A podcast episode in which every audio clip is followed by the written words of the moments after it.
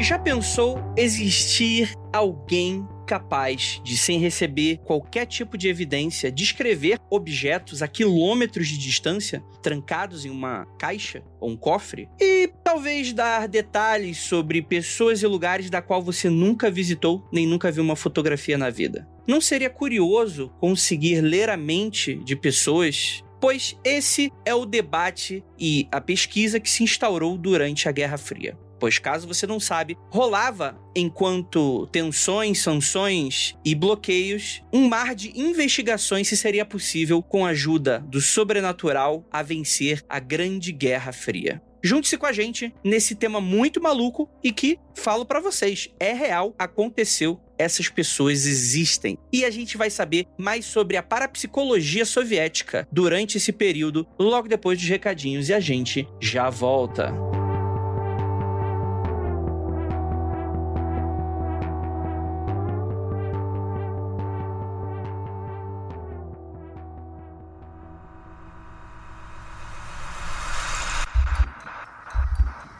Não há nada de errado com seu áudio. Adentramos agora através dos seus sentidos. Estamos preparando você para o que vai acontecer nos próximos minutos. Além do que conhece por tempo e espaço, o contato com algo além. Não conte para ninguém e nunca olhe para trás, pois este é Mundo Freak Confidencial.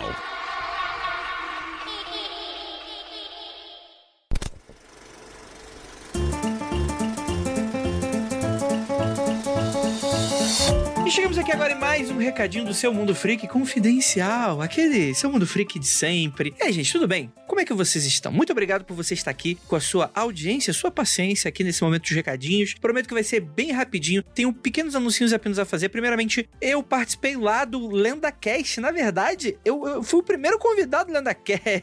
Essa onda aí de mesa casts e tal. É, aconteceu, gente. É, isso acontece. Vocês sabem que um dia isso acontecer, né? Então, eu vou deixar o link para você nesse episódio aqui, no, no programa que você tá escutando. Vai lá no nosso site, mundofrico.com.br. No post desse episódio, eu vou deixar o link. É só você acessar lá Universo Lenda no YouTube ou no link que a gente deixa aí no episódio em que eu falei, fui convidado pelo meu queridíssimo Daniel para falar sobre Varginha. Olha aí, um tema aí que promete. É, não vou falar isso. Vou. não vou estragar a surpresa. Aguarda, aguarda, aguarda, aguarda, aguarda, aguarda, aguarda, aguarda. E, gente, agora anúncios de quarentena. Anúncios de quarentena. Hoje eu vou falar aqui da Jana Rocha, ela é escritora e no próximo sábado, então só vale para você que está escutando esse podcast na semana de lançamento, nesse sábado, dia 27 do 3. E ela estará recebendo pessoas para falar de seus livros na Vila Padaria Artesanal, que fica na Avenida Padre Arlindo Vieira, 603, próximo ao metrô Sacomã, aqui em São Paulo. Então, novamente, será no dia 27 e o horário 15 horas. É um lugar bem bacana, ela fala bem tranquilo. Cara, e ela não fala muito dela aqui, mas ela tem aqui algumas publicações. Então, para você que quer conhecer um universo novo, né? Uma, uma, uma, artista, né? Uma autora nova, fica aqui o um abraço pra Jana, que é especializada em poemas contemporâneos e fala bastante sobre relações. Então, fica aqui o abraço pra Jana, para você que se interessa em poemas, poesias. Você dá uma olhada aí nas coletâneas da Jana, vou deixar no post desse episódio, beleza? Então é isso, prometi que ia ser rapidinho, foi bem rapidinho. Então, bora lá para esse episódio que ficou maravigold. Bora pro episódio.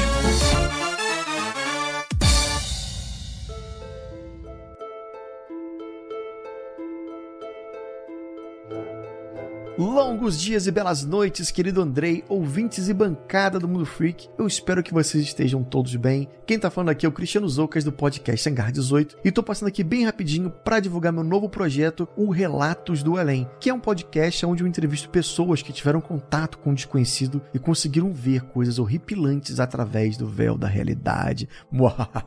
pois é, o nosso queridíssimo Rafael Jacaúna, ele já gravou comigo, ainda não tá no ar, tá sendo editado nesse momento, mas fica ligado aí, Que eu também vou te enviar um convitezinho, tá? Uma cartinha vai chegar para você, para você contar suas histórias lá. Eu quero que você participe, porque eu sei que você tem histórias muito boas. E perder esse medo aí, né, cara? Vamos, vamos se, tentar se conectar com os nossos irmãozinhos desencarnados. Por que não? Pois é. Então é isso, galera. Basta procurar por Relatos do Além lá no seu agregador de podcast favorito. Mas olha, eu não me responsabilizo se você não conseguir dormir à noite, hein? Então fica ligado aí. Valeu, Andrei. Valeu, galera. Até a próxima.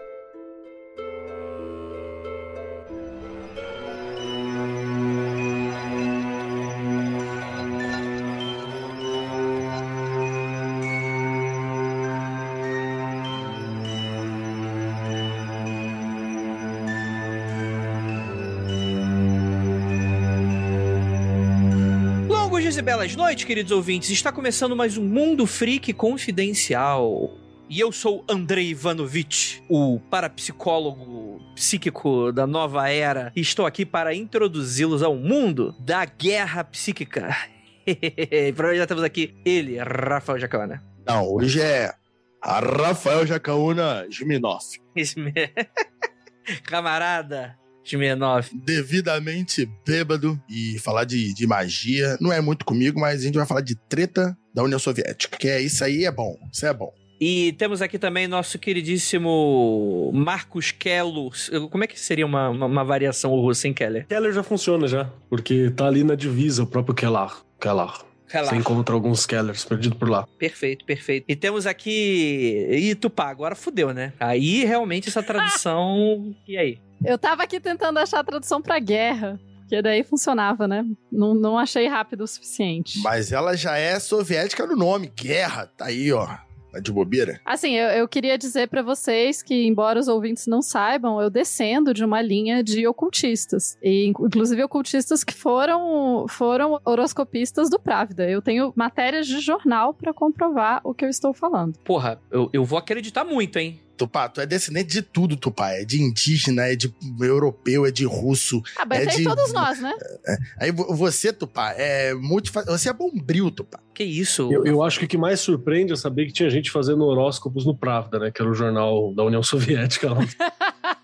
Mas ó, eu, eu vou mandar depois para vocês uma foto que eu, eu, sou descendente direta do professor Delira, que foi horoscopista no Pravda, então você... E temos aqui nosso queridíssimo, o, o único Psy que é científico e, e, que vai ser levado a sério, Michael. Ou Mikhail Bashny, que aparentemente é como se fala meu nome em russo, né? Aparentemente.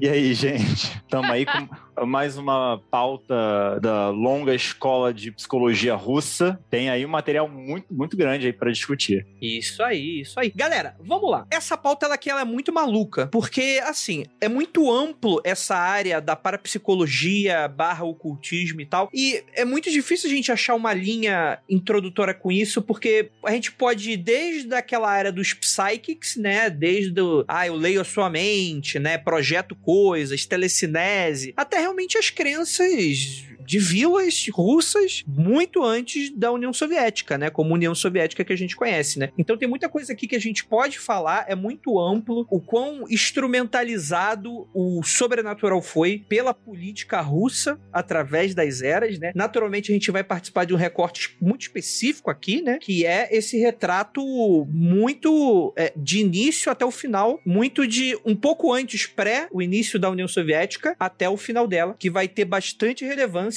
aí. E você vai descobrir nesse episódio, ouvinte, que na Guerra Fria houve uma guerra psíquica através dos continentes. Você vai saber, afinal de contas, quem ganhou essa guerra, não é mesmo? Aqui, na real, assim, só para atualizar uma parada, que a ideia do psiquismo era uma coisa que já tinha há algum tempo, mas ela estava muito relegada ao campo da magia ainda. depois que ele é introduzido no campo da ciência, hoje tido como pseudociência, claro. Mas ele é introduzido na Guerra Fria, porque na Segunda Guerra a gente teve uma guerra mágica paralela, né? E ao mesmo tempo que você teve na Guerra Fria uma guerra psíquica paralela, quem já assistiu a Stranger Things, ele brinca um pouco em cima desse período, dessas discussões discussões também. Então é só para mostrar que a guerra é muito além do que aquilo que a gente olha normalmente, né? Você tem também uns esforços de guerra e de apoio de guerra que não necessariamente está envolvido diretamente com aquilo, mas um trabalho de moral, um trabalho de fé, né? Um trabalho de, de uma experiência religiosa do conflito também é uma coisa muito comum. É, é curioso também que a galera que estuda mais a história da parapsicologia, principalmente russa, né, tem uma tendência a localizar o início dela com a Blavatsky, né? De poder sentido. pensar a, a, o movimento da teosofia, de tentar ali ali organizar um certo método de abordagem para essa questão mais mística, ocultista e, e uhum. tudo mais, assim, psíquica, né? Mas antes disso mesmo, né, nos, no, no histórico dos cesares anteriores, a gente tem lá essa figura, né, do que seria, o, não, não médium, né, mas o que seria esse, esse agente que tá aí com um pezinho nos mistérios, mas é ela quem vai trazer isso de uma maneira sistemática, né, que aí, a partir da, da Segunda Guerra Mundial, isso retoma como uma pegada mais científica mesmo, né, ali a partir da década de 50 e tudo mais. Eu acho que se a gente pensar, assim, a maior parte das sociedades tem uma... Humanos sempre tiver... Sempre, não sei, né, mas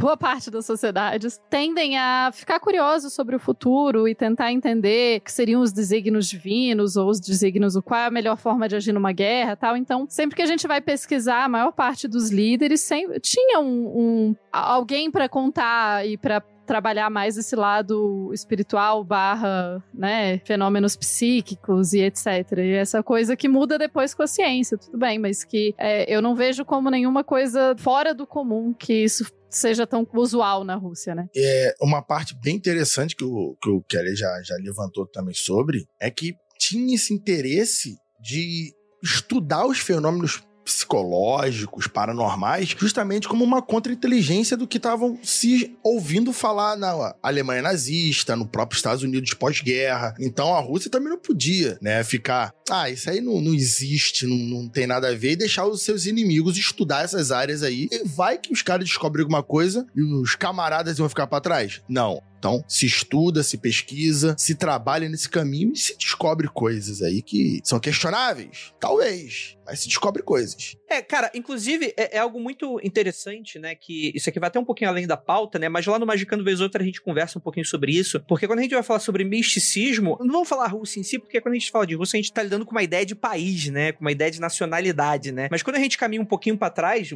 na verdade, um bastantinho para trás, essa ideia de você ter um xamã, o nome, título, xamã era Sibéria, né? Era, era, um pajé russo, vamos colocar assim, antes da Rússia existir. Era uma pessoa espiritualizada, né? Espiritualizante, um líder espiritual de certas, acho que podemos falar tribos, aldeias, né? Que eram chamados de xamãs, né? E mais para frente esse esse termo, né? Ele vai ser apropriado para falar sobre diversos outros líderes espirituais de diversas outras civilizações ao redor do mundo, né? Mas o nome originalmente ele vem dessa região que hoje a gente entende como Sibéria, né? E é curioso que, inclusive, tem vários pesquisadores que vão questionar essa utilização de xamã para denominar vários outros líderes, né? Falando que não, que não se encaixa, que não faz sentido, porque o xamanismo é uma coisa, inclusive hoje em dia você vê, né? Tipo, xamanismo quântico do não sei o que. Isso, não, velho. Não, tá errado isso aí. Mas tem a ver com isso, né? O, o xamã acabou virando esse termo que a gente usa para denominar qualquer líder espiritual, quando ele era um termo muito específico e com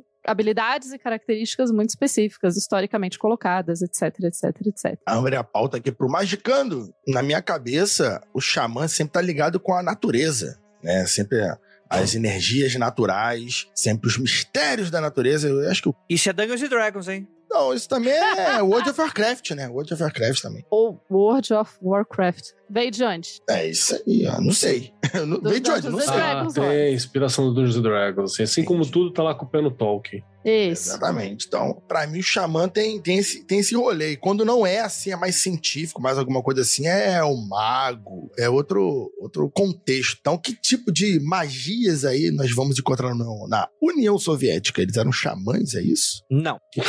Mas você tinha também essa, essa ideia, né? Essa percepção. É, é, outra coisa que eu acho que também era bem legal da gente citar, bem passando assim, é quando a gente fala sobre a própria noção de ciência que a gente tem dentro da União Soviética num determinado período. Porque a União Soviética ela durou por algum tempo, né? Que é do Muro de Berlim, ela acontece em 89, que é para muitos um dos momentos onde você começa a ter um afrouxamento da União Soviética e os prenúncios da vindoura queda, né? Apesar do que o seu tio do Zap fala sobre haver o globalismo comunista, não sei o que, não sei o que, acabou isso na, na década de 90. Assim, na década de 90 a gente não tem mais o Estado soviético, né? Apesar do que muita gente desconfia muitas vezes. E desde o começo, desde 1917, foi quando a gente começou a ter o, a, o processo revolucionário, por aí vai, esse período todo que dá aí uns, uns 100 aninhos quase, no geral, uns 90 e tantos anos, de de União Soviética, você teve avanços científicos absurdos. Então é, é sempre importante lembrar isso, né? Saiu de um país agrário e rural para potência mundial, rivalizando em primeiro lugar nas potências mundiais no, no mundo em todo, assim, né?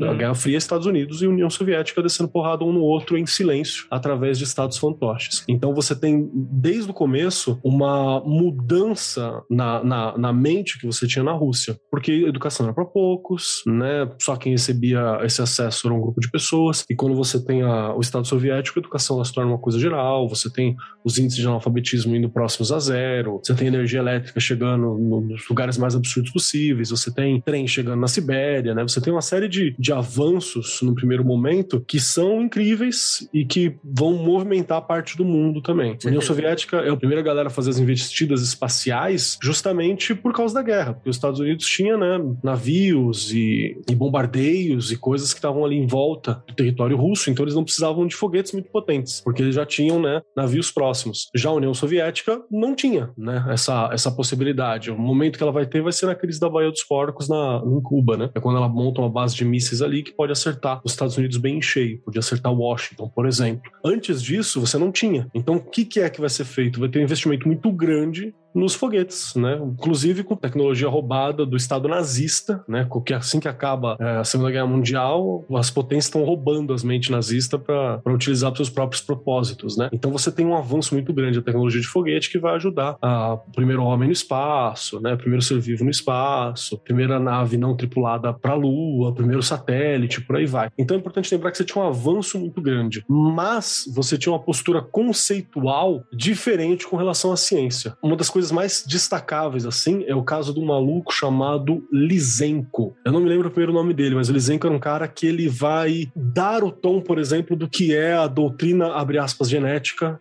né, quando você pensa dentro do para a questão alimentar da União Soviética. O Lysenko foi um erro muito grande, porque ele não acreditava na questão genética e porque para ele as plantas, os animais, as coisas todas podiam ser acostumadas a determinados ambientes. Não era uma questão de, de genética, era uma questão de costume, de ser moldado pelo meio, porque isso batia muito com a filosofia que você tinha dentro do próprio comunismo soviético. Então era uma forma ideológica de você observar uma, uma proposta científica. E isso é um problema, como a gente sabe, né? Quem tá no Brasil de 2020 para cá sabe que qualquer postura ideológica em cima de qualquer conteúdo científico não, não é necessariamente a melhor postura para você ter. E na psicologia isso também se torna um grande problema, né? Então, nesse processo de desenvolvimento, a psicologia russa, ela, ah, ou soviética no caso, né? Ela teve uma, uma importância justamente para tentar lidar com esse conflito do que, que é mudanças muito rápidas na sociedade, um povo, né? Que, na verdade, né, o conjunto de povos, né? Que tem uma cultura, assim, é muito distinta e muito também é, é folclórica mesmo, né? Como é que você cria esse novo homem, esse novo ser humano? Como é que você molda isso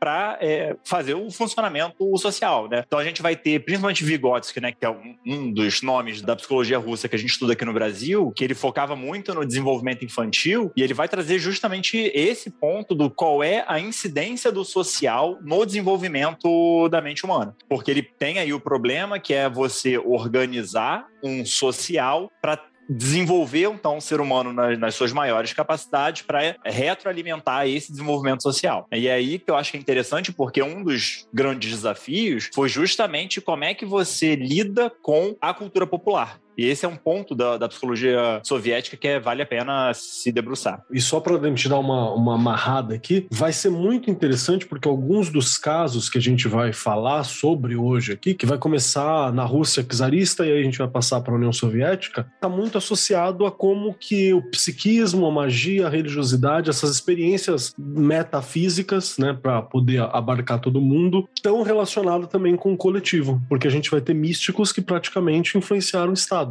né? A gente vai ter místicos e doutrinas místicas que vão influenciar a, a, forma como a sociedade é moldada. E isso é uma característica muito específica da situação soviética e russa, por exemplo. Porque no Ocidente entre aspas, né? Inglaterra, Estados Unidos, por aí vai. Essa questão ela vai estar muito mais associada ao privado, não ao público coletivo, né? As experiências místicas, religiosas, estão muito associadas ao privado nesses outros locais. Kelly, vou lembrar os ouvintes aqui do Mundo Freak que o, o Rio de Janeiro ele tem aí um, um, um grupo né, chamado Então eu não sei nem se pode ficar esse nome aí, né? Pajé Serpente Colorida. Isso, isso. Melhor. Mas eles são um grupo aí de que faz a arpagem de lança pra controlar o clima do Rio de Janeiro, né? Pra chover. Não só, né? Já foi contra... pra, pra diversas instituições fora também, né? Olimpíada, essas coisas. Diz que eles têm... E o Pajé Serpente Colorida é a reencarnação de, sei lá, Abraham Lincoln, Napoleão. Tem uns cinco caras assim. Só pra galera entender que esse lance de misticismo com o público, com o privado, fornecendo informação ou trabalhando para instituições públicas, não é coisa de, de soviético ou coisa antiga. Isso, isso funciona atualmente. Tudo bem que se comparar Rio de Janeiro com qualquer lugar do mundo é meio louco assim. Mas funciona atualmente aí, ó, 2022, funcionando. Porque é o seguinte, o que o Rafael tá falando, eu expandiria ele muito mais. Através das eras, a humanidade aliou política e espiritualidade, desde sempre, né? né? Os, os, os faraós do Egito, Idade Média, você vai ter todos os reis, né? A Igreja Católica era ali, ela colocava ali com seu cetro mágico, falava que o rei tinha o direito de ser rei porque Deus quis que ele fosse o rei, né? Então, é claro que hoje a gente enxerga de maneira tudo muito mais separada nessas caixinhas, mas antes, para a sociedade, né, a gente tem que conectar a política os valores, a ideologia, a, a, a, configuração social, o meio, a geografia, tudo ali tá conversando com todo, né? Tipo, não, você não tem essa separação. É porque é, porque as coisas são assim, nasci nesse, nesse lugar aqui, e é assim porque é assim, e acabou. Porque tem um cara lá de saia falando que tem que ser assim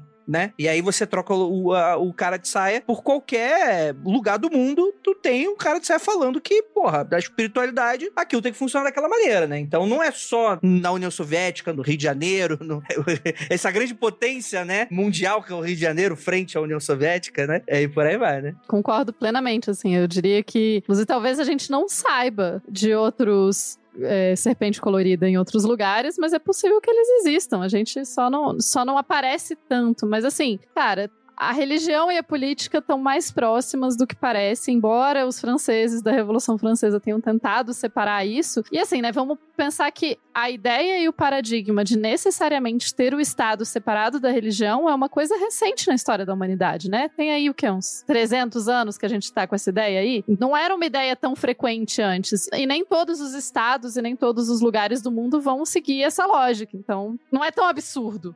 Sim. Não, mais do que isso, cara. O Putin, ele como um sacerdote da igreja ortodoxa, aquela treta que ocorreu com as oito fadas celestiais na Coreia do Sul. Nossa, surreal. Né? Que é tipo assim, era uma a, a filha de uma Rasputin sul-coreana, né? Que tinha, porra, deu toda uma treta lá que acabou caindo a presidente sul-coreana. Tem alguns anos isso. Muito bem lembrado essa aí, muito bem lembrado. O Collor com a casa da Dinda, né? Aquelas supostas acusações de. Tipo, eh, cara, o nosso atual presidente, né? Com a questão da, da, das igrejas, né? De, de, toda essa ligação espiritual ligado a messianismos, né? Então, assim, você tem todo lugar do mundo, você vai ser tipo de coisa. Não é à toa, por exemplo, que nos Estados Unidos só tiveram dois presidentes católicos, né? É uma nação protestante, né? E ser um cara católico é um negócio polêmico para eles, né? O Biden é o segundo, o primeiro foi o JFK, né? É, tipo, pra tu ver a distância entre os dois. Então, assim, a espiritualidade, ela tá completamente conectada com essa lance político, né? E aí é onde a gente vai voltar um pouquinho no tempo, porque aqui a gente tem um recorte muito específico para abordar aqui, que é o seguinte, né? Até mesmo antes da União Soviética, né? Antes da Revolução, você vai ter é, os czares, né? A gente tem o nosso episódio número 241, que a gente falou sobre Gregory Rasputin, né? Que ele foi ali um sacerdote, um, um peregrino, que acabou caindo nas graças da aristocracia russa, né? E do próprio czar, o, o Nicolau II, em que o filho dele, ele sofria de uma doença, e supostamente o Rasputin fez um um ocos pocos ali, melhorou a situação do moleque, e aí caiu nas graças do Kizar. O Yu Rasputin virou aquela imagem da figura espiritual, né? É, lendo o futuro, né? Ajudando o, o, o Kizar a tomar decisões. Inclusive, ele falou, cara, não vai pra guerra. É, e aí você vai ter, inclusive, tipo, o Kizar ignorando ele, entrando na Primeira Guerra Mundial e dá todo o que procó depois, né? Inclusive, antes de ser morto, né? Um pequeno recap daquele nosso antigo episódio, né? Antes de ser morto, o Rasputin previu não apenas a própria morte, morte, como também a queda do czar, né? Previu um, um sine qua non, né? Que caso ele morresse pela mão do povo, como ele deveria morrer, nada aconteceria com a família real, né? Agora, se ele morresse pela mão dos nobres, como ele não deveria morrer, aí a família real ela estaria fadada ao fim em breve. Ó, czar russo. Funcionou. E- Ele acertou essa daí, ele acertou. Yasupov, né? Um lorde o matou. Cara, e é aquela história fantástica, né? Porque fantástica não pra, pra ele, no caso, né? Mas que, tipo, rolou de tudo: envenenamento, paulada, cortaram o bilau dele fora. Lembrando que quem quiser ver a parte fantástica dessa história, eu escrevi uma história em quadrinhos a esse respeito. Tá aí. faz, faz já vai completo. Procurem por Aurora Vermelha, escrito por Marcos Keller, tá lá. Bacaninha, mega desenhado pelo Immigrant. Também tá muito show. Lá pela Script deve ter ainda algumas edições, não muitas por aí. Isso aí, isso aí, procurem aí. Inclusive, você teria essa suposta mensagem, né, que o Rasputin teria falado, né? Ó, czar russo, você será morto pelo povo russo. O povo será amaldiçoado e servirá como arma do diabo, se matando em todos os lugares, três vezes em 25 anos. Eles destruirão o povo russo, a fé ortodoxa e a terra russa morrerá. Provavelmente isso foi elaborado por um anticomunista na época, né? Essa aí foi c- é 100% o cara que não curtiu a Revolução Comunista, né? O bicho tava. Existe uma carta, não foi isso que estava escrito, isso aí foi reescrito depois por alguém. né? Mas beleza. Tipo o começo do Anastácio, né? O mesmo roteirista do começo do filme do Anastácio, né? Que é o povo trabalhando e falando assim: "Ah, achamos que a revolução ia ser legal, nos fudemos. Aquela música, né? E, cara, é, é- é interessantíssimo. Cara, porque a gente vai falar de política porque tem tudo a ver com isso, sobre política e tal. E é claro, né? Tipo, você vai ter muita gente tentando fazer esse resgate monárquico, né? Muito nos é comum hoje em dia, entrando em certos lugares das redes sociais. Não, porque na época do rei era melhor, né? Andrei, esse programa aqui, Andrei, eu acho que tá sendo muito esquerdista esse programa, Andrei. Eu não sei. Pô, você fica falando essas coisas aí, Andrei. Eu não, Pô, eu não tô falando, tô falando, tô- é fato. Até, até que não, pior que não tá esquerdista, é que o Brasil tá num delírio muito louco. Mas beleza, né? Vamos aí. Estamos falando da União Soviética, caralho. Não tem como chegar nesse, nesse caminho. Beleza, eu já, já vou até, posso até entrar aqui já, hein, Andrei? Por favor. Porque assim, acho que é legal a gente estar falando então da virada do início do século XXI, né? Perdão, início do século XX, né? E aí a gente já tem, desde esse período, a gente já vai ter alguns marcos históricos, né, na, na União Soviética, é, desse interesse pelas questões psicológicas e neurológicas, né? Então a gente vai ter alguns institutos sendo fundados e é, algumas teorias também levantadas, né? Então, ó, 1907 a gente tem a fundação do Instituto Psiconeurológico, 1918 a fundação do Instituto para o Cérebro e Atividade Mental, 19 a gente já tem é, estudos sobre rádio cerebral e esses, é, essas instituições e essas teorias elas vão dar a base para o que vai vir depois na Guerra Fria, né? Então é, é interessante notar como é que assim de partida esse era um foco de interesse. né? Então você vai ter toda uma movimentação de estudiosos, né? E aí não só psicólogos, né? Mas vão ter médicos e também muitos matemáticos. Isso era uma característica também da ciência soviética, né? De tentar fazer essa união de áreas diferentes de saber, que vão tentar encontrar métodos de potencializar, desenvolver, né? Essas habilidades desconhecidas, né?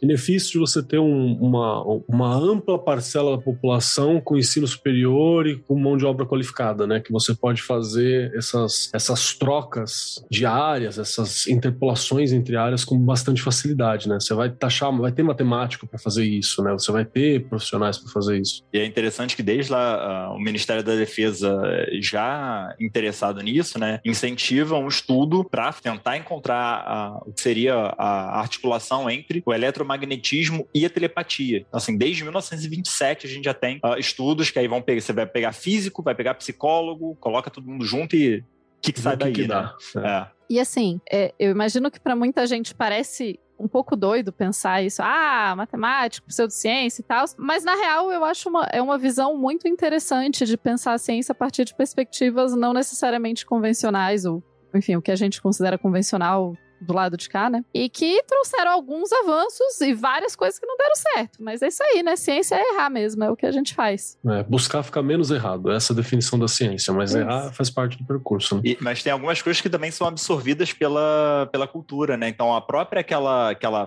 é, câmera Kirillian, né? É, acho que esse é o nome. Sim. Ela foi criada também nesse momento, em década de, sei lá, 1940, que é justamente para você tirar foto da aura, né? E até hoje isso existe, né? Tem galera que faz isso, tem galera que busca esse tipo de, de conteúdo aí, faz leitura de aura através dessas fotos, né? Que é, e aí é interessante também como é que isso entra na, na cultura. Pô, gata, deixa eu tirar uma foto da sua alma. Hum, aura. Uh. Isso aí tem de monte. Tem de monte. É, não é mesmo, Rafael? Tem, tem de monte. Já me falaram isso pra mim. Pô, já que eu vou tirar uma foto da sua aura. Eu falei, rapaz, isso funciona. Aí, lembrando. Perfeito, perfeito. É, a, a gente vai falar aqui, por exemplo, da Natália. E assim, gente, meu russo não é dos melhores, apesar do meu nome, né? Natália Lova, ou Rova, né? Das décadas de 1920 e 30, os bolcheviques. Quem, quem eram os bolcheviques, Rafael Jacona? Os bolcheviques não eram os mencheviques. Ah, bom. É importante essa distinção. Tinham vários lados lá. E os principais eram os bolcheviques e os mencheviques. Os bolcheviques ganharam o rolê. E é isso aí que eu vou resumir pra você. São os comuna. Eles eram os comunão. Muito obrigado, Kelly, que realmente eu, eu tô superestimando as pessoas que estão ouvindo. Se eles ganharam, eles eram os comunistas, entendeu? Por isso que a União Soviética é comunista. É isso aí.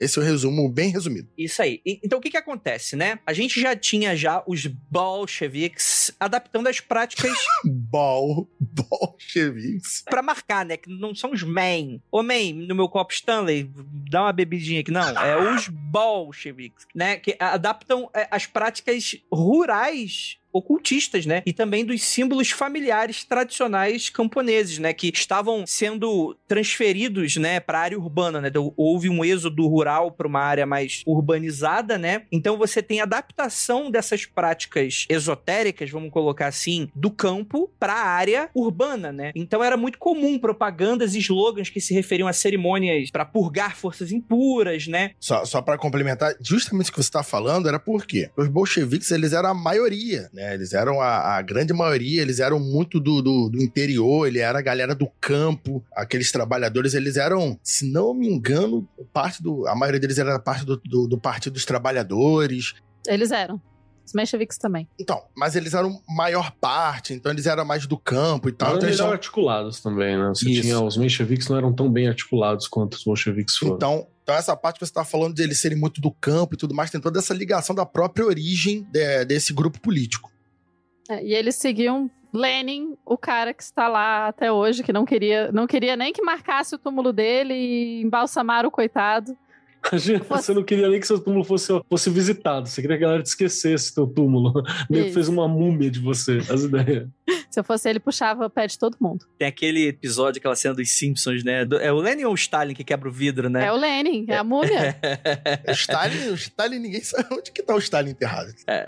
Tá aí com os reptilianos, né? Provavelmente, né? Deve ter algum grupo de Telegram aí do, do- do- do Brasil livre.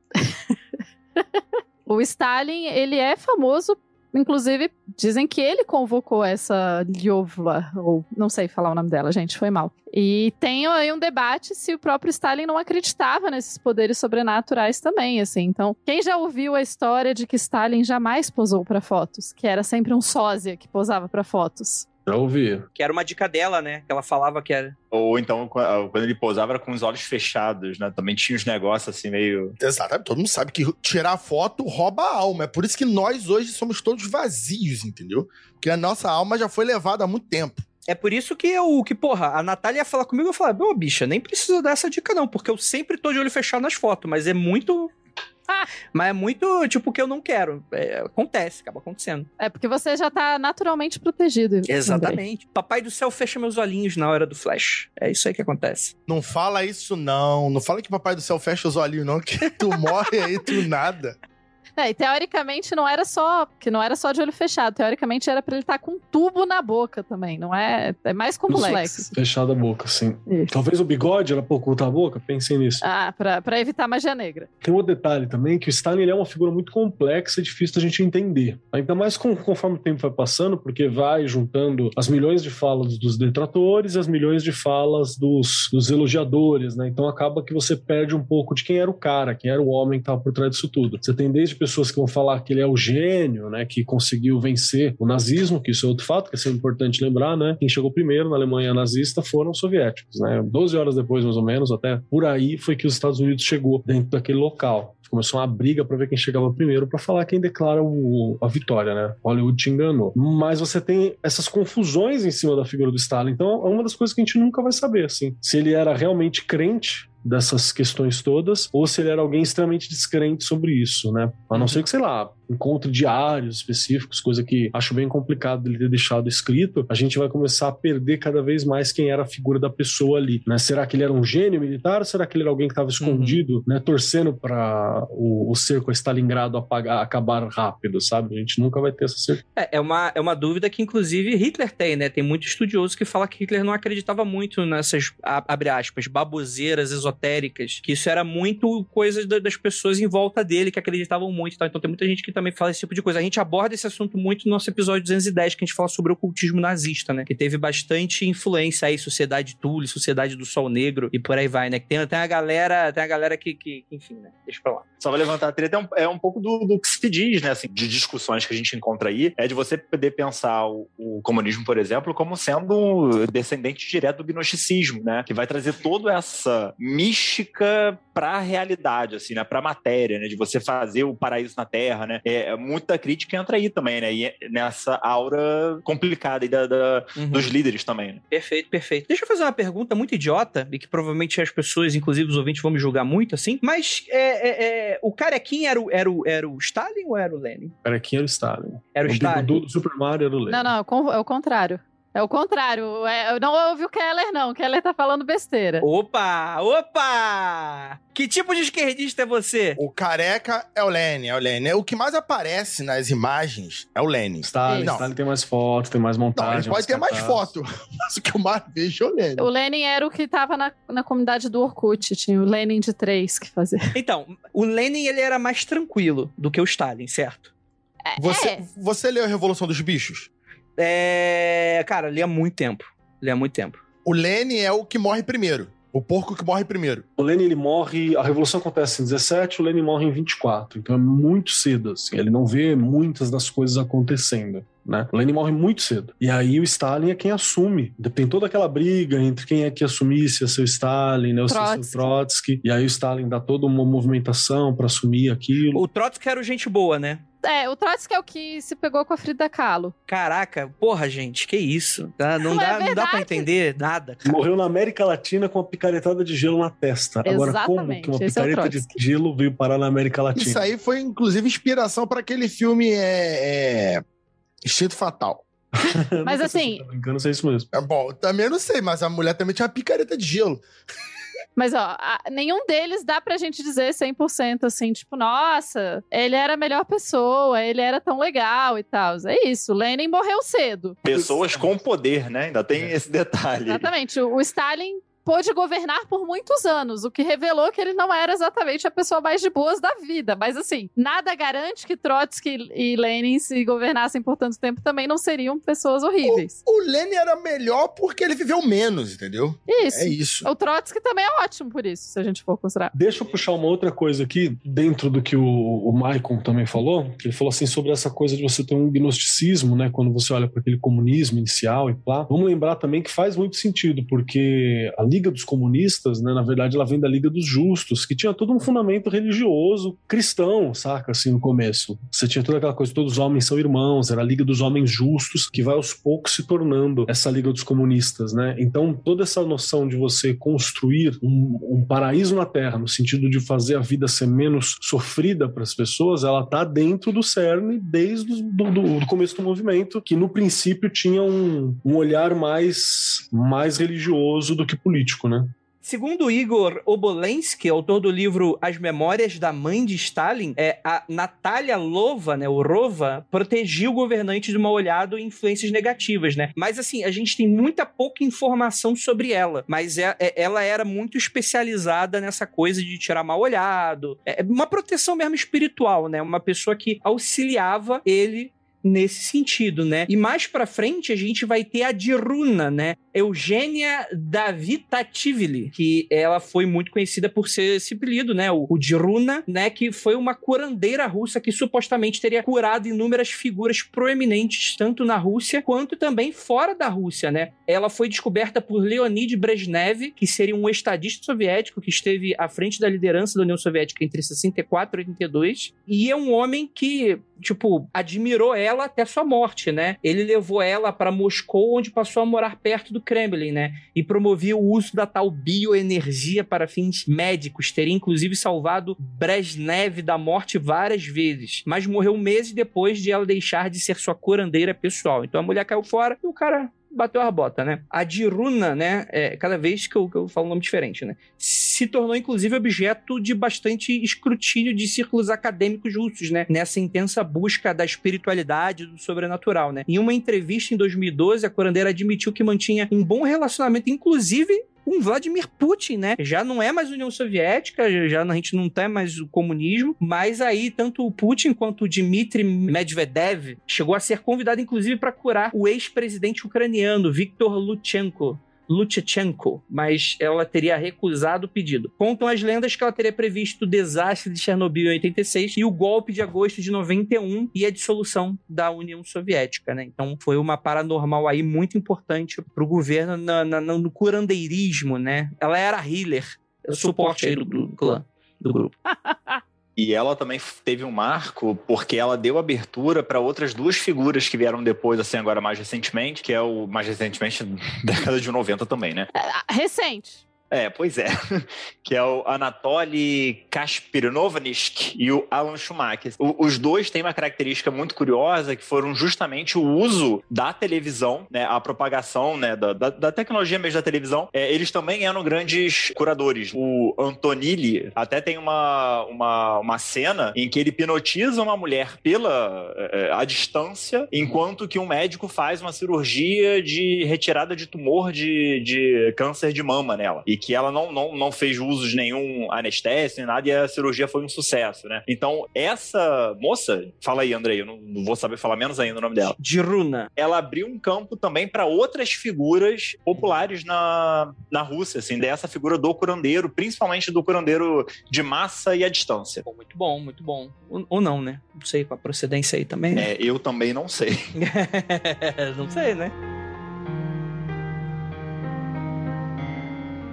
A gente tem ainda um pouco no século anterior, né, em 1899, nasce Wolf Messing, de família judia. E a história dele é, é, muito interessante porque ela também é cheia de lendas, né? Ele é mandado pela família, isso bem antes da União Soviética ainda, né? Para estudar em uma escola religiosa, porque eles queriam que ele fosse rabino. Só que ele foge e a partir daí a gente tem um milhão de histórias, né? Dizem que ele era super especializado em manipular pessoas e fazer com que elas fizessem o que ele queria, né? Tem inclusive uma história de quando ele era criança aí nesse momento de fuga, né? Ele vai morar nas ruas ruas, né? Até mais adolescente, mais jovem, ele vai encontrar um emprego no circo, mas até antes disso, ele tá indo de trem, se eu não me engano, né? De, de algum transporte público, de bilhete. Ele se esconde debaixo do banco, porque ele não tem dinheiro para comprar o bilhete. O cara que fica ali averiguando quem comprou o bilhete acha ele, dá um esporro no moleque, fala: cadê teu bilhete? O moleque, ele dá uma. Ele dá um papelzinho aleatório, tipo um pedaço de, de saco de pão. O cara dá aquela furada e, tipo, fala, tipo, ah,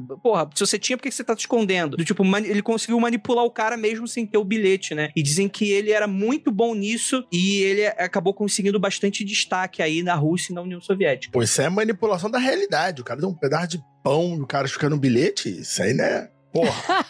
Sair. Isso é quimerismo que o cara tá usando. Parabéns. Tem uma história, inclusive, né, que quando ele fazia turnê no circo, ele começou a se tornar cada vez mais famoso, né? Ele, de passagem por Viena, na Áustria, ele acabou se encontrando com Freud e Einstein, né? Que se interessaram em conhecê-lo, né? Assim, e pela história, encontrou juntos, não foi separados. Estavam tá? os três presentes no mesmo recinto. Exatamente, exatamente. E aí o, Fre o, o Freud, o Freud, tá, o Michael vai bater aqui, o Freud. Pode chamar de Freud. Pô, posso chamar de Freud? O Wolf Messing, ele falou pro Freud, né? Pense alguma coisa que eu farei agora. Freud, então, fica dando aquele olhar assim, pensar em alguma coisa. O Wolf, ele se levanta e com uma pinça arranca três pelos do bigode de Einstein e fala: Era isso que você queria? E Freud responde: Sim. Eu acho que a história é Então, furada gente. porque o Freud ia pedir ou cocaína ou pensar em piroca.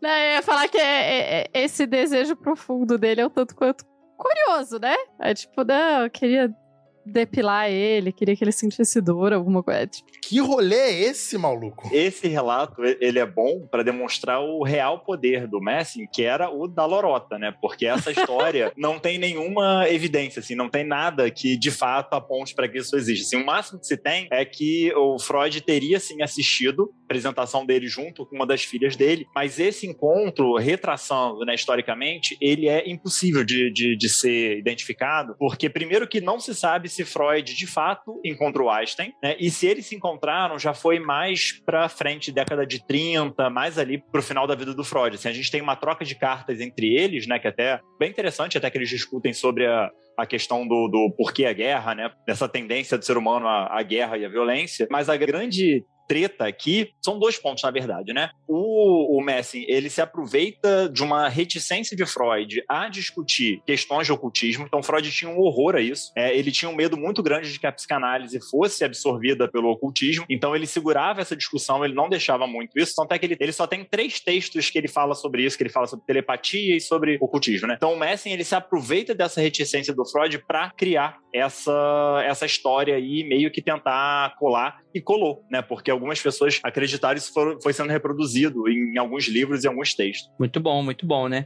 É, O que faz todo sentido esse medo, né, mano? É, porra. Se ele tivesse falado assim, o Freud pensou em piroca ou queria cocaína, aí era verdade. Aí eu não Era- ia ter era- como duvidar. É mais fácil.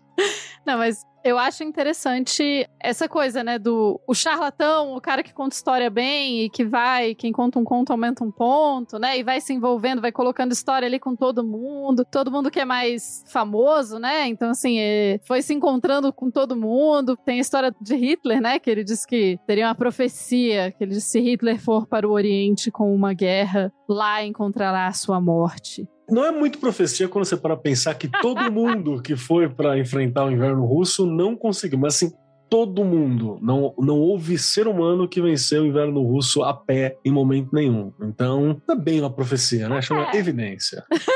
Você quer atacar a Rússia, tem que ser por ar, não tem outra forma, assim. Mas tá aí a, a, a habilidade do cara, né? De criar essas histórias com mas ele na realidade, Peronobuti, vai, vai se vendendo como esse grande místico, esse cara que entende tanto de magia, etc.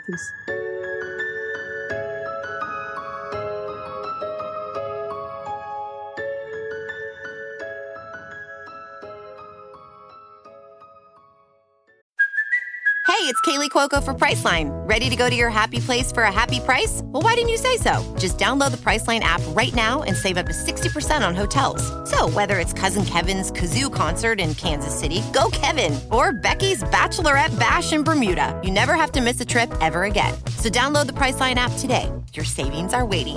Go to your happy place for a happy price. Go to your happy price, Priceline.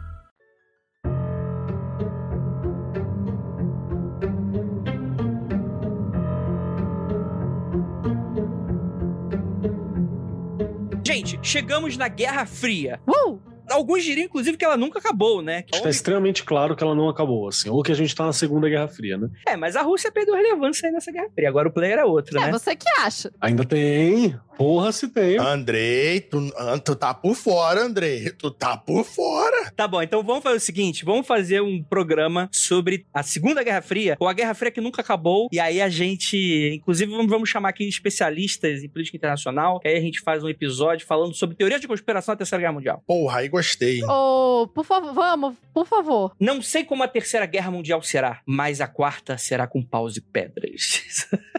aquelas, aquelas frases de efeito.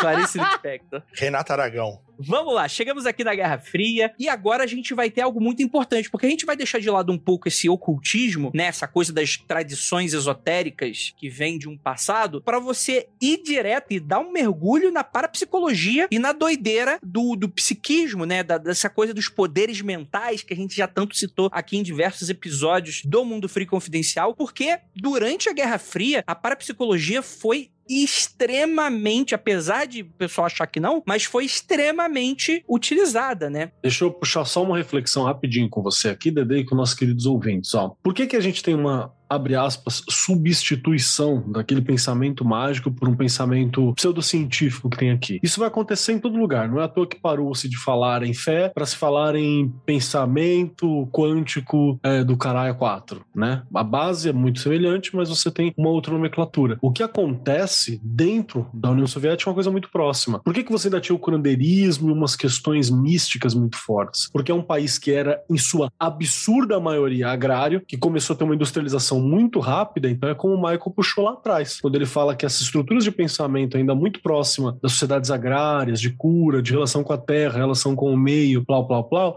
acaba se envolvendo dentro do ambiente urbano. E aos poucos você vai deixando essa roupagem de imaginário para adotar uma roupagem mais coerente com o período que está chegando, que é essa roupagem mais cientificista, que você vai ter mais essa fala. Então você para de ter os superpoderes místicos para você ter agora os poderes parapsicológicos, né, os poderes mentais, você vai para essas questões, né, para a guerra chamada de guerra psíquica também agora. Exatamente. Por mais que a gente saiba que existem algumas tradições esotéricas que abraçaram demais essas questões da psicologia, né? Mas a maioria delas acabou ficando no campo esotérico e da crença mesmo, né? A gente tem muito essa coisa do, como o Keller estava falando, do campo psicológico lidando com forças ocultas num sentido mais do tipo que a gente não entende ainda, como se fosse uma ciência secreta. E a gente entra aí na área da pseudociência, né? Eu sei que existem pessoas esotéricas que vão mesclar muito isso, mas aí já é outro papo. É como ele estava falando, a gente está falando aí física quântica, essas coisas não é uma área que a gente vai entrar muito aqui. É, inclusive, é uma área que nem as pessoas que acham que estão falando de física quântica entram, na verdade, né? Que é só doideira. É... Aliás, excelente episódio pra gente também fazer, né? Sobre física quântica esotérica, né? Que tem muito pano pra manga, vai ser uma galera pistola aí de, de, de, de um episódio desse, né? Quantas pessoas a gente quer irritar? E eu sou a favor, por favor, pode me chamar. Me chama pra esse aí que pra irritar a Jay eu tô aqui de profissional. Puta que pariu. Rafael vai colocar um turbante. Vambora, Rafael. É isso aí. A gente chama de DJ Lucas e a gente fica, deixa em pistola. Mas é muito interessante que o Keller ele faz uma menção muito sutil no início do episódio ao Stranger Things. Stranger Things, Rogerinho? Stranger Things?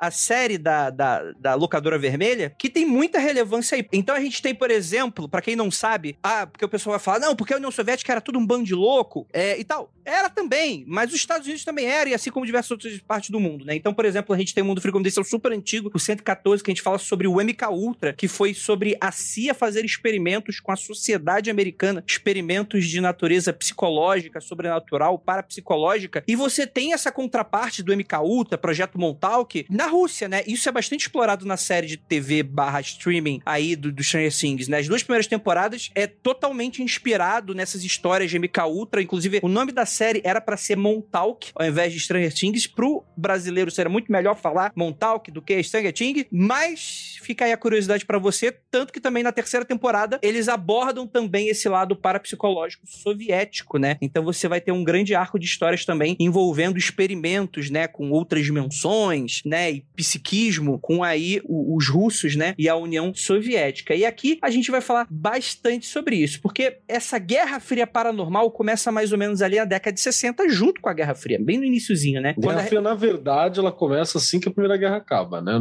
Acabou, matou, Hitler tá morto, dividiu a Alemanha, a Guerra Fria começa. Mas ela esquenta na década de 60. Em 47 é tido como a data inicial da Guerra Fria, né? Mas, mas é aquele meio porra. É, não, é. É, aquele, bem, né? é, frio, mais frio ainda, né? O pessoal tá chegando ainda na festa, né? Tá, tá tocando ainda aquelas coisinhas pra dar aquelas. Não, não chegou ainda no Exalta Samba. Na década de 60, exatamente. É o Exalta Samba, já é aquele momento em que tá muito claro que alguma coisa tá acontecendo, mesmo que ninguém assuma. E a gente tem aí um marco muito interessante nessa parte paranormal da Guerra Fria, que foi na década de 60, quando a revista científica francesa Science Vai, acho que não está correta a minha pronúncia. Science Vie. Oh, Sensei Foi fina essa, hein? Sensei Vai. Sensei Vai é mais bonito. Sensei Vai parece nome de seriado americano, tipo Miami Vai. Sim. Só tem que fazer o biquinho. Entendi, entendi, entendi, entendi. Queria parecer um animal falando francês, só pra, só irritar os franceses. Enfim, essa revista científica, né, a Ciência e Vida, em tradução literal, publicou uma matéria alegando que a Marinha dos Estados Unidos havia conseguido transmitir mensagens telepáticas entre uma base terrestre e um submarino USS Nautilus. E a informação que ela nunca foi confirmada acende um alarme dentro ali da União Soviética, né? Eles falam, galera, se eles estão abordando isso, a gente tem também, caralho. Porque se os caras estão conseguindo enviar mensagem telepática, né? Vamos lembrar que guerra, a gente tem um grande aumento de tecnologias de comunicação justamente para na área estratégica, porque isso é fundamental, né? A gente está saindo de uma guerra em que não basta apenas só a estrutura e o potencial e o nível bélico, como também a estrutura comunicacional, né? Não adianta você demorar 15 minutos para mandar a mesma mensagem, que aí teu inimigo já veio, já saqueou, já fez tudo, né? É aquilo que eu comentei no início. Se os caras estão investigando, imagina quando você falou do, do Stranger Things, né? A capacidade de espionagem de alguém que consegue fazer uma projeção astral, né? Supostamente é incrível. Visão remota, a pessoa pode entrar na Casa Branca e ler os documentos, sabe? Isso até aparece naquele filme horrível do Esquadrão Suicida lá, que a bruxa podia teleportar para qualquer lugar e servia para roubar coisas. Então isso é uma, é uma suposta vantagem imensurável, né? Então, em vez de você gastar milhões em botar satélites em órbita para tirar fotos através de balões de aviões experimentais, você gasta uma, uma quantia significativamente menor, mas ainda bem importante, para tentar buscar esse tipo de intervenção mística. Ou de pelo menos aprender como se bloqueia esse tipo de intervenção mística. Porque você não quer ser espionado. E nem só místico, Rafael, porque tem aí nos Estados Unidos também, a gente teve né, nesse período da década de 60, 70, a tentativa de fazer esses experimentos também com psicodélicos, né? Com droga. Sim. É que, com, com essa ideia de que, que, sob efeito de alucinógenos, diminuiria a resistência e você conseguiria ter visão remota, você conseguiria fazer telepatia. Então a gente tem uma, uma série de, de experiências em níveis diferentes, Sim. tanto tecnológico, né? Quanto químico também. É, você tem aquela lógica do estado alterado de consciência conseguir desbloquear áreas da, da, da, sua consciência, né? Do seu cérebro, né? Você conseguir fazer coisas que um ser humano normal não conseguiria. E a droga seria... Lubrificante. Um lubrificante aí pra... Tem, tem aquele documentário maravilhoso, né? Lucy, que aborda isso. Meu Deus, cara, eu odeio isso. O Michael fez igualzinho eu faço agora. Cita filmes horríveis e diz que é documentário. é o... Tô aprendendo com vocês. O filme, o filme da mulher pendrive. É, a gente só tá ensinando merda pro Michael, né? Por isso que a, a, a tua mãe, ouvinte, sempre fala: cuidado com as amizades. Era um menino tão inteligente, primeiro da sala, um orgulho é, tá, que fizemos. Tá citando mulher pendrive. Aí vai fazer TCC, aí vai estar tá citando mulher pendrive na porra do TCC. Não passa por quê? Causa do mundo freak, né? Mas as descobertas soviéticas desse período, inclusive, foram compiladas no livro Psy, Experiências Psíquicas Além da Cortina de Ferro, que foi publicado por pesquisadoras americanas, a Sheila Ostrander e Lynn Schroeder, em 1967. O que me leva a crer que talvez é, possa também não ser tão verídico esse livro, né? Porque foi escrito por americanos, né? Porque pode ser só apenas uma antipropaganda né, comunista aí da, da ideia, né? É exatamente o que eu tava pensando. Em 67 ainda. Se fosse, sei lá, em 94, aí, tipo, foi pra lá, pesquisou nos arquivos e pans, ainda dá pra gente ter alguma credibilidade, mas isso aí. É um livro muito da hora, tá? Quem quiser ter acesso aí, você acha ele nas internets, acho que ainda com inglês, obviamente, mas com alguma facilidade. Tem um outro também que é bem legal, que chama Aventuras Reais de um Espião Psíquico. Que de real não tem nada, mas. É literatura de qualidade. é o xisto no espaço do, do, dos americanos. Michael, você quer falar um pouquinho desse período? É, dá para fazer isso mesmo?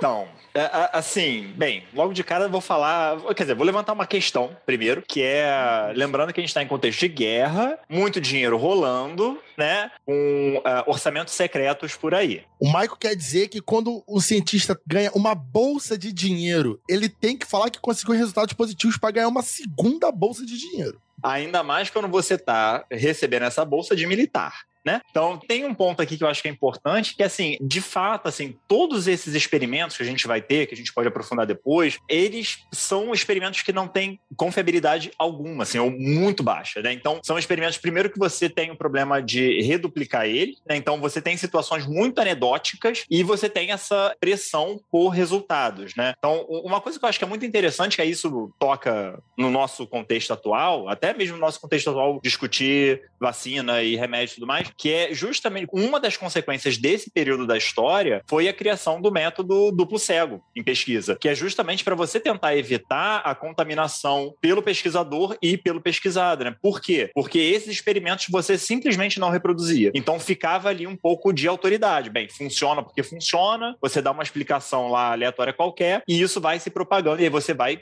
recebendo mais bolsa de dinheiro ou não, né? Isso entra no jogo político de interesse mesmo ali, né? Então, é, esse período, assim, em termos de desenvolvimento científico, ele é muito fraco, muito fraco, assim. Tanto é que, hoje em dia, se a gente for retomar alguns desses experimentos, o que a gente consegue identificar ali como telepatia, como visão remota, são situações que entram muito mais num estudo de narrativa, né? Produção de falsa memória, né? Ou, ou então a própria questão das profecias autorrealizáveis, né? Você ouve uma, uma previsão do futuro e você conduz inconscientemente a sua vida para aquilo se, é, se realizar, né? Então a gente vai ter aí essa, essa problemática e principalmente, e aí eu acho que é um ponto também importante para se ficar atento, que é fator emocional. Então o fator emocional ele, ele toca muito, se a gente está no período de instabilidade política, econômica, né, e pessoal também, isso dá maior abertura para essas situações anedóticas e para essa crença ou para essas ideias de poderes sobrenaturais e tudo mais, assim. Então, é um período muito complicado em termos científicos, propriamente dito. Então é real. Obrigado, Michael. É isso aí que eu quero ver. É... Então, se você entendeu isso... Pô, ouvinte médio do podcast, você não... Você fala uma parada completamente diferente. O cara fala, ah, você disse lá. O, a pessoa quer, quer o sim ou não. Se você falar que talvez, a anedota, a anedota tá, tá suficiente. Esse ponto eu acho que é legal também. Ratifica o que eu acabei de falar. Porque uma das questões que se percebe né, nesses estudos, principalmente de telepatia, é que quanto mais ligação emocional você tem com a pessoa, né? Ou com um assunto, maior é a chance de você ter um episódio telepático, né? Que é justamente o que pode acontecer também com os ouvintes, né? Aquilo que os ouvintes querem acreditar, eles vão, eles vão ouvir aqui e vão, e vão acreditar. Ah, então, ouvinte, meta no Apoia-se. É, vamos aumentar a meta do Apoia-se.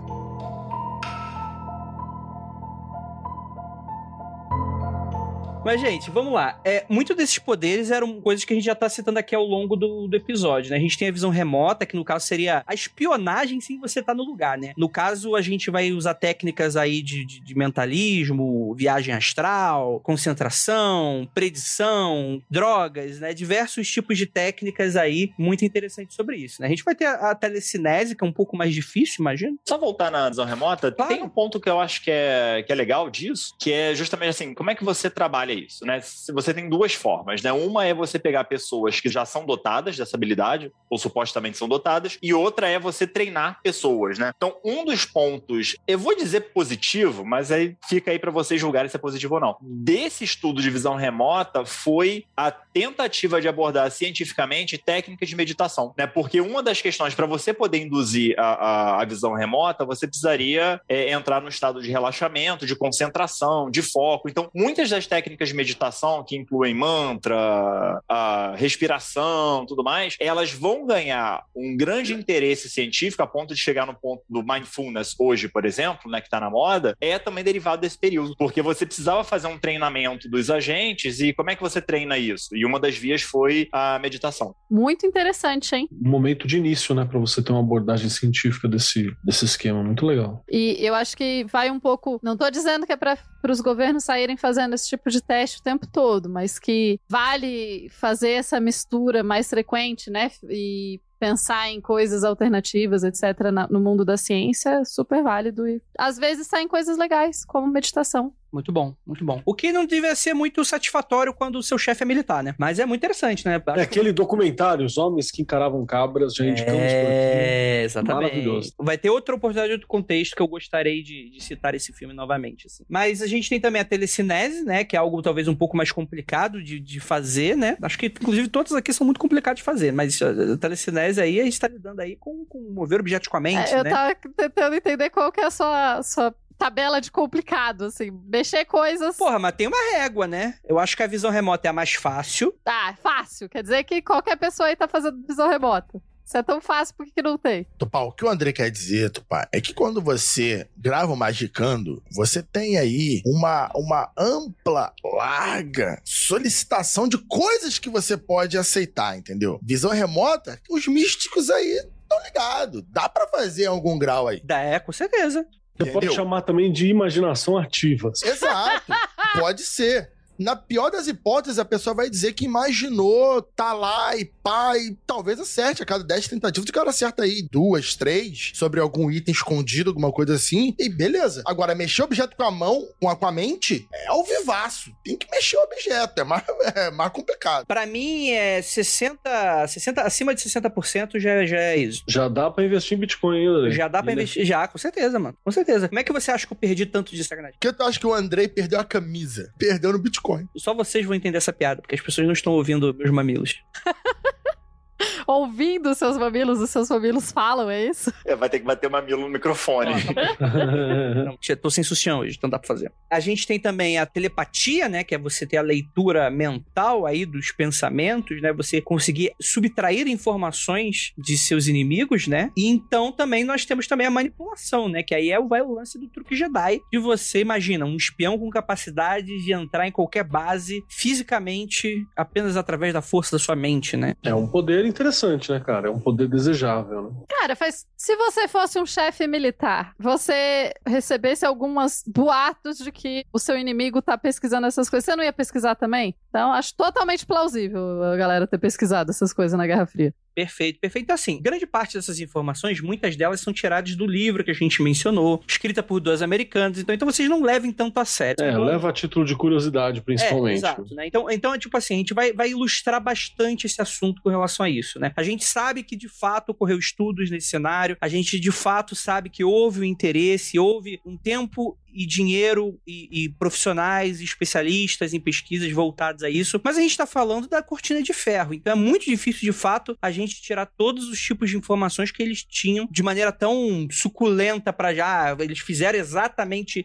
Então, tipo assim, fica muito em cargo da curiosidade do que é, rodou na época, né, o que estava sendo falado. Lembrando muito também que não apenas pode ser lorota de americano, como pode ser também lorota de russo, né, como uma maneira de contra-espionagem, né? Então você inflar aí as coisas que você está conseguindo fazer também pode ser do interesse do seu inimigo, né? Então a Rússia falar que ele realmente está tendo êxito em algumas dessas questões também é interessante para a Rússia para desviar a atenção dos Estados Unidos em uma possível pesquisa que é mais séria, né? Então ao invés de a gente liberar que a pesquisa mais séria, a gente coloca que a pesquisa não, porque a gente derrubou um descovador com o poder da mente. Aí o americano vai gastar dinheiro e tempo de pesquisa tentando também derrubar um descovador com o poder da mente, né? E por aí vai, né? Eu diria que essa ideia é difícil, hein? Precisa ter um disco voador e poder de mente. São Mas aí duas que tá, você coisas. constrói o disco voador e faz o mente. Aí tá tudo certo. É, precisa de dois elementos. É mais difícil esse. Então, supostamente, às 18 horas do dia 17 de outubro de 1984, a comitiva liderada por Targ chegou ao apartamento de Eugênia, que era uma das cientistas que foi escolhida para o experimento de visão remota. Uma câmera de vídeo foi ligada e apontada para a pesquisadora para registrar esse experimento, né? Ela ficou meio desconfortável porque ela nunca tinha feito aquilo, mas aí ela foi usada como teste, né? Targ, né, que seria um cientista Russell Targ, né, um dos líderes do projeto norte-americano de visão remota, teria sido convidado para a Academia Soviética de Ciências para ministrar aí essa técnica, né? Uma câmera de vídeo teria sido ligada, né, é, e Targ, né, que é o cara que estava ministrando esse experimento, entregou para a mulher uma foto de um colaborador que naquele momento dormia em sua casa em São Francisco, a 9.400 quilômetros de distância. Ele disse para Eugênia, a cientista, que o colega despertaria daqui a duas horas, lançaria um dado e, dependendo do resultado, se dirigiria a uma das seis localizações da cidade em que ele estava. O Targ não sabia qual era, né, para não haver manipulação, pois estavam escritas em cartões guardados em envelopes numerados e selados. Os supervisores então pediram para que Eugênia focasse no passeio do colaborador, flutuasse no ar e descrevesse o que via, né? É uma, é uma técnica muito interessante aqui de viagem astral que está sendo experimentada aqui, talvez, né? Eu poderia falar isso, né? E aí ela fala que ela teria tido uma visão de uma pequena praça com algo redondo no centro, pequenos prédios conectados entre si com telhados pontudos, um sofá branco ou divã e o perfil do olho de um animal com orelhas pontudas, como era comum nesses exercícios, ela desenhou também o que viu. Duas horas depois, Tarek telefonou à secretária eletrônica do colaborador para descobrir qual das locações ele havia dirigido. Número 6, revelou a gravação.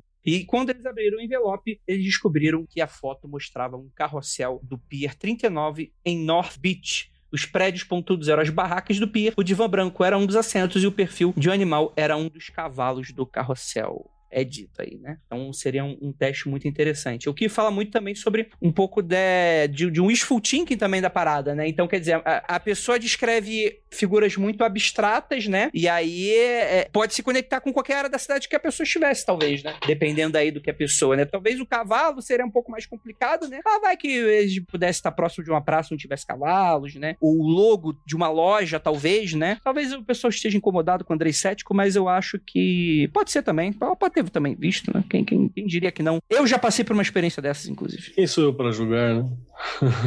Esse é o ponto que, por exemplo, num método de pesquisa científica, a gente teria que criar uma, uma escala de confiabilidade, porque a gente tem um viés de interpretação aqui. Então, se eu quero interpretar esses desenhos pouco precisos como exatamente né, o, o, lugar, bem, qual é a credibilidade disso? Né? Então, aqui a gente encontra um exemplo dos problemas que, que são esses estudos. Perfeito, perfeito, né? A gente tem outros tipos de experimentos do poder da mente sobre a matéria, que foi da Neila Mikhailova, conhecida como Nina Kulagina. Supostamente tinha dons telecinéticos que foram registrados por cientistas soviéticos e monitorados por potências ocidentais. Em 10 de março de 70, em uma sala do Instituto de Pesquisa Científica Psicológica, AA, Wuntomsky, no Leningrado, que seria atual São Petersburgo, ela teria realizado uma façanha bastante polêmica, né? Você teria dois cientistas que teriam, gente, é, gatilho aí de violência contra o animal. Teria retirado o coração de uma rã, né? Teriam colocado ela num pote, né? Colocado ali um, um, equipamento e fizesse com que o coração continuasse a bater fora da rã, né? E a ideia é que nesse experimento, né? A Nelia, ou a Nina, como era chamada, pudesse acelerar os batimentos cardíacos da RAM, o que teria sido feito, e também parado eles, né? O que, da maneira como foi feita, seria muito difícil de explicar, porque os cientistas teriam controle absoluto sobre o reavivar desse coração de RAM, e eles não conseguiram após ela ter cessado os batimentos, em teoria, com o poder da mente. O Sergei analisou o gráfico do eletrocardiograma do animal e constatou que, antes do coração parar, houve um pico de atividade elétrica idêntico ao de uma eletrocução fatal tal. Então é muito, muito interessante, imagina. Eu queria muito saber como é que eles chegaram no desenho desse experimento. Você tira o coração do sapo, coloca o coração numa substância, a mulher fica um metro e meio de distância. Gente, eu quero... é muita criatividade. É, qual que é a lógica, né? Aquele seriado também, né? Aquele Sombra e Ossos, né? Que tem a galera que para o coração dos outros, assim, com o poder da mente, eles se inspiraram aí. Ou o contrário, né? Ou o pessoal do seriado se inspirou no experimento. Seria um poder interessante, hein? Eu gostaria, eu gostaria. Né? Ia parar o coração de cada um, viu, gente? Mas, Keller, você já para o coração dos ouvintes. Ah, obrigado. Ah, não do jeito que eu gostaria, mas ok. Imagina agora o ouvinte tendo um sobressalto agora no coração. Ai, meu Deus. Pique Vader, né? Parando o povo de respirar, assim. Mas é, pensando nessa parte mais prática do experimento mesmo, né? A gente fica pensando, será que eles testaram com ela a dois metros e não deu certo? Aí eles testaram com ela a um metro e deu certo? Qual foi a, né? Concordo será com eles repetiram sem ela, né? Pra ver se não foi um espasmo aleatório do coração do, do, do bichinho lá, né? Assim, aí faltam essas informações pra gente poder, de fato, acompanhar o raciocínio, né? Gostaria dessas informações, inclusive. Fico curiosa, né, para pensar. Recentemente, eu, eu fiz um react sobre os paranormais no, do Domingo Legal, um reality show que o Domingo Legal fez em 2014. E esses eram 16 paranormais e eles faziam várias provas para provar que eles eram poderosos. Assim. E assim, tirando o mau gosto de alguns episódios específicos, você consegue perceber que é tudo aleatório. Não dá para ter metodologia porque nada é próximo. A única coisa que acertava com uma precisão muito boa era o tarô. Era o tarô que, que funcionava direitinho. Tirando isso, nada funcionava direito. Só o tarô que funcionava. Aí também quem tá ouvindo isso vai falar, porra, Jacone, tá de sacanagem que o tarô funciona. Bom, eu acho que funciona. O, o, seriado do SBT comprovou que funciona, então deve funcionar. Não, é, pelo que eu já vi presencialmente com os amigos tirando tarô e depois que eu vi no seriado lá do Reality Show, eu acho que o tarô e tarô e cartas do, do gênero aí funcionam. Tem que fazer um estudo metodológico para ver o quanto funciona. Mas funciona. Aí, ó, Michael, agora é contigo agora, hein? Tá bom então, né? Fiquei aí com essa agora, né? Vai ter que desenhar o sistema. É, vou ter que Vai. desenhar um, um Vai experimento. ter, vai ter que desenhar um sistema de tarô agora pra ver o quanto funciona. Chama o Kelly, chama o, o Andrei, runa com, com Dona Juliana e tu vai ter que ver agora agora. Não, chama Andrei não, que o Andrei é muito ruim. Não chama Andrei não. Mas é pra te chamar, Andrei, pra ter um nível bem baixo, assim, de Entendi. comparação, entendeu? Pra ser o nível de corte. É, Chama o mestre secreto do Andrei. Ih, olha lá, tu tá escutando Magicano. Ih, olha lá. Eu ouço há muito tempo, você que não sabe. Mau gosto, hein?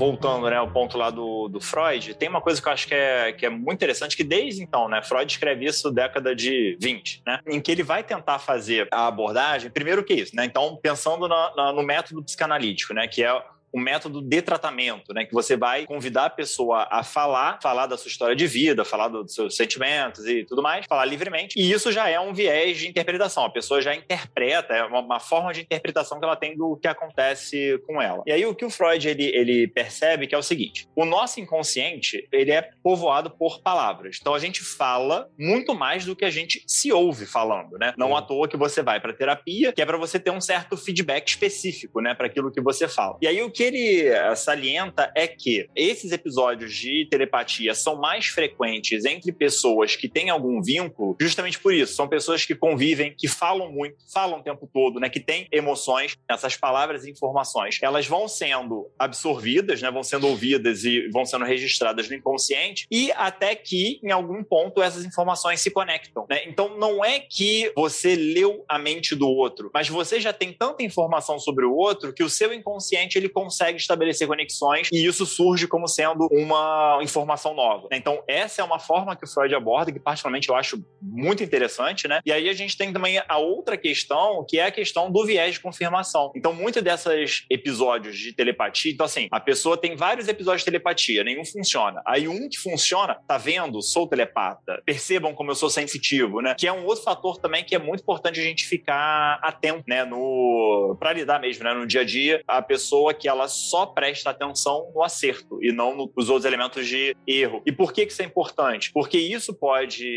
é, alimentar uma crença infundada. Isso pode começar a desconectar a pessoa da realidade. E aí é um ponto em que, é, pensando do ponto de vista terapêutico, né, que é o objetivo do Freud, né? Então, é, a- só para retomar lá a fofoca lá do, do Messing lá, o Messing teria dito que o Freud quis fazer experimentos com ele, assim. Isso é uma coisa que o Freud não fazia, né? Freud ele, ele pegava para tratamento, né, não fazer experimentos pontuais, né? Mas isso eu acho que é, vale a pena só para ficar o, o alerta mesmo, assim, né? Para de novo, para a gente poder pensar formas de abordar esses fenômenos, formas que sejam mais interessantes, que não seja simplesmente dizer que não existe, não é possível, mas que a gente possa também ter uma forma lógica de é, abordar isso. Total. É, eu acho que então você tá tentando dizer que o Freud queria era tratar o moço, não era, não era fazer experimento com Na ele. era melhor tipo- das hipóteses, sim, exatamente. Isso aí, perfeito. Às vezes o Freud queria fazer esse experimento mesmo, né? Fala, pô, né? Vamos fazer um experimento aí. Enfim. Vamos ver onde é que tá a piroca, né? Que É. isso? É, é, Freud é tudo é piroca, né? E o que não é piroca é- tá errado, porque deveria ser piroca ou você tá sublimando a piroca. O que não é piroca é cocaína. É, exatamente. Basicamente, esse é o Freud. Com todo respeito, muito obrigado por tudo, Freud, é nóis. Exatamente, com todo respeito, pelo amor de Né, Deus. mas a, a inveja da piroca que todas as mulheres têm, essas coisas assim, das fica tipo, É, não. Gente, isso dá pano pra manga, isso é, isso é maravilhoso. Não esqueça daquela famosa fala, né, da, da anedota da aula do Freud, em que ele chega e fala assim: mulheres e pessoas que fumam, na verdade, estão querendo compensar a piroca, porque é uma, ou no caso dos homens é uma piroca secundária. Então a segunda forma de mostrar poder é um falo extra. Aí a galera ficou, caralho, que foda. Aí o aluno virou pra ele e falou assim: e o senhor que fuma charuto significa o quê? Aí ele teria olhado pro aluno e falou assim: às vezes um charuto é só um charuto. Quando é ele fumando, é só o charuto, né? É anedótico, é anedótico, mas fala muito sobre a possibilidade dessa da situação. Perfeitamente, perfeitamente, né? Então vocês aí estão querendo um falo extra? Estamos, uma notícia triste aqui, estamos encerrando esse episódio. Gostaria muito de agradecer a presença do nosso queridíssimo consultor parapsicológico, Michael. Muito obrigado aí mais uma vez. Eu que agradeço o convite, é sempre muito divertido estar aqui. Eu estou vendo que eu estou aprendendo coisas ruins aqui no mundo freak, né? Mas pelo menos eu me diverti. Tá, então tá sendo divertido. Agradeço e aí faço convite aí também para me seguirem nas redes sociais, arroba maidrigo com Y. E é isso, acho que é isso. Isso aí, um homem de poucas palavras, né? Então, muito obrigado. Rafael Jacão, você tem um jabá pra fazer, não tem não? Não, não tem um jabá não. O meu, o meu jabá é muito simples. Assista aí o Andrei e o Jaca Freak na Twitch. O Andrei lá no canal do Mundo Freak Confidencial. Assiste porque o Andrei... Eu não sei porque as pessoas acham o Andrei engraçado. Eu não entendo isso. Eu quero lançar uma treta aqui, porque às vezes eu fico Uh. confuso que eu recebo notificações Ah. do Mundo Freak e do Jaca Freak ao mesmo tempo. E eu falo, opa, Ih. quem que eu assisto? Como é que é? escolher. Tá roubando É, audiência? Aí eu fico confuso. Nada mais é do que a situação de Guerra Fria que está instaurada nesse canal, no qual alguém é a União Soviética e alguém é os Estados Unidos. Basta o ouvinte tentar descobrir quem é quem. Eu sou a Bulgária. Então, opa, entrou, eu tenho que entrar também. Quem é que faz isso? E... A dica é: assista os dois, mute um. Abre a live pra assistir os dois. De preferência do Rafael. Né, A dica é, se for mutar, muta a aba, não, não a coisa que daí funciona. Exatamente, muta a aba e fica lá o Andrei. O, o problema do Andrei é que o Andrei entra na live e vai esticando a live, eu falo. Aí eu, eu vou de rádio no canal lá e ele fala: Pô, mas tu fechou cedo. Porra, André, meia-noite. Tá na hora de mimir, né, cara? Fecha cedo aí, pô. Mas o André agora tá fazendo lives assistindo o BBB. Falei, Ih, rapaz, esse é o André da galera. Cansei de não ganhar dinheiro, agora eu quero, quero mais público. E ainda tem o grupo secreto do WhatsApp, hein? Opa, não, que isso, Michael? Você tá, tá doido? Que isso? Que grupo secreto? Mas eu sei que o André tá fazendo react assistindo coisas aí de terror, várias coisas. E eu também estou fazendo react assistindo é, Alienígenas do passado para o pessoal me irritar, Caçadores de OVNIs, assistindo uma série de programas assim de documentários, aqueles documentários de 2010, 2012. O pessoal se amarrava e gosta sempre de, de comentar. Então é só a galera colar lá na Twitch e assistir. Também lembrando que temos Juliana Ponzilacqua também fazendo lives e tem que ver os horários. Ela dá aula às 5 horas da tarde e outros dias ela abre às vezes a live à noite, às vezes à tarde. Mas siga nós três aí que você vai ter várias coisas pra assistir. Não digo que tá- é muito bom vindo de mim, mas Juliana Ponzilacqua e Andrei sempre com qualidade na entrega do produto. Lembrando sempre que entretenimento não quer dizer qualidade, quer dizer diversão. Exatamente. Mas aí eu vou defender as aulas da Juliana, porque eu fiz alemão por três anos na minha vida no passado, não, tô aprendi nada. não. Tô falando do André e do. Com certeza. Com certeza. Mas as aulas da Ju são muito boas, assim, eu consegui Não. resgatar muito do que eu, do que eu, que eu estudei lá atrás, assim, muito divertido. muito E é legal. grátis. Lembre-se disso. Grátis. Totalmente grátis. Eu gosto porque eu falei de sacanagem pro Murilo cortar a menção à live do Rafael, e o Rafael utilizou uma técnica muito sacana, que é falar bem da minha live, pra eu, eu, eu ficar com dó. e agora, fazer o quê? É que, Andrei, lembra de uma coisa, Andrei. Indiretamente ou não, quando você faz live, você traz muita gente que não apostava pra ver eu e a Juliana. Porque a galera quer ver sua cara, que é mais raro de ver sua cara. O pessoal vem ver o seu canal. Vindo ver você, o pessoal também fala, porra, o Jaca também tá aqui. Aí vem me ver. Aí, a Ju também tá aqui. Vem a Ju. Nós três vai um alimentando o canal do outro. Eu posso fazer um desafio aqui para os nossos Ih, queridos ouvintes que estão presentes? Eita. Que é um desafio bem simples, na verdade. Gosto muito do Casemiro, como toda boa pessoa. Se você não gosta do Casemiro, eu desconfio de você. Mas eu te convido a assistir a live do Andrei e do Jacaúna para você perceber que muito do que você acha muito legal do Casemiro é só um carioca.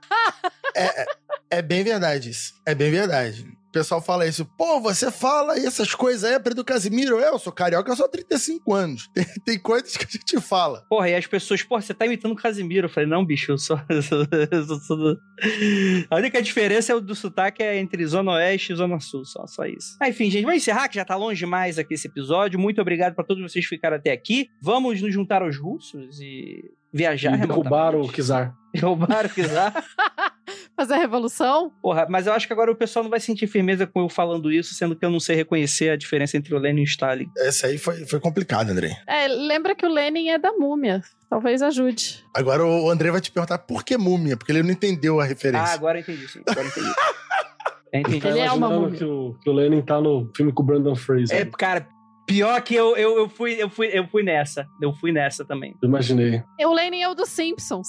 Então é isso. E gostaria de lembrá-los que não olhem para trás.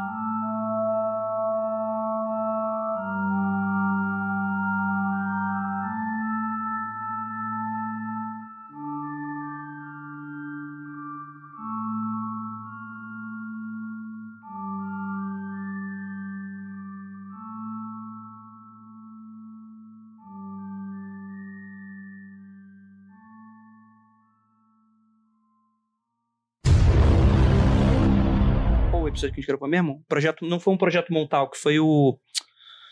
Stargate? Não. Caralho, a gente tem que falar O do Stargate. MK também. Ultra. MK Ultra. MK Ultra. Porra, a gente tem que falar do Stargate. Stargate é legal, né, hein? Me chama, me chama, que isso é legal. Stargate, é bom Stargate é- demais.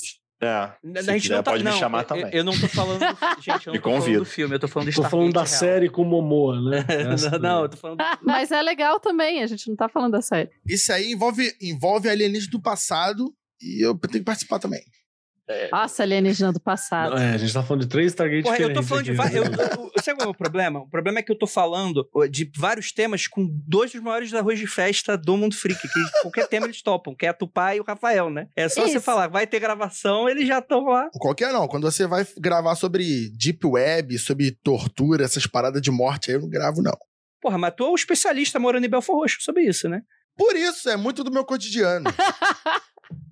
É, eu, eu- os ouvintes não sabem, mas eu sou total arroz de festa. Assim. Caralho, eu tô tentando introduzir esse bloco, vocês não estão me deixando, caralho. Introduz em mim, Andrei. O André vai acabar o episódio, vai deixar todo mundo na geladeira. Não, porque a geladeira é só sua, Tupá, pelo amor de Deus. Se eu ficar mais tempo na geladeira, tu pá. Eu só tô aqui porque o. o- o- o- não, tinha um convidado que não pôde vir. Não. É porque você faz live agora, Rafael. Eu não vou fazer propaganda de, gra- de graça pra você. Olha Ah. só que safado. Que safado, olha só. É impossível esse Andrei. Inclusive, é, Murilo, corta todas as referências da live do. Sacanagem. É. Bem, e aí que a gente chega na Guerra Fria, né? Que a gente. Rapidinho, Andrei. Inclusive, nessa do- da parapsicologia, tem que, tem que fazer a mesa branca pra chamar o Padre Quevedo. Importantíssimo. Tá, o Rafael, quando você for me interromper, me interrompa pra coisas sérias, tá bom? Eu não quero que você me interrompa pra falar bobagem. Ué, mas Padre Quevedo é coisa seríssima. É isso que eu ia falar, você tá falando que o Padre Quevedo é bobagem? mundofreak.com.br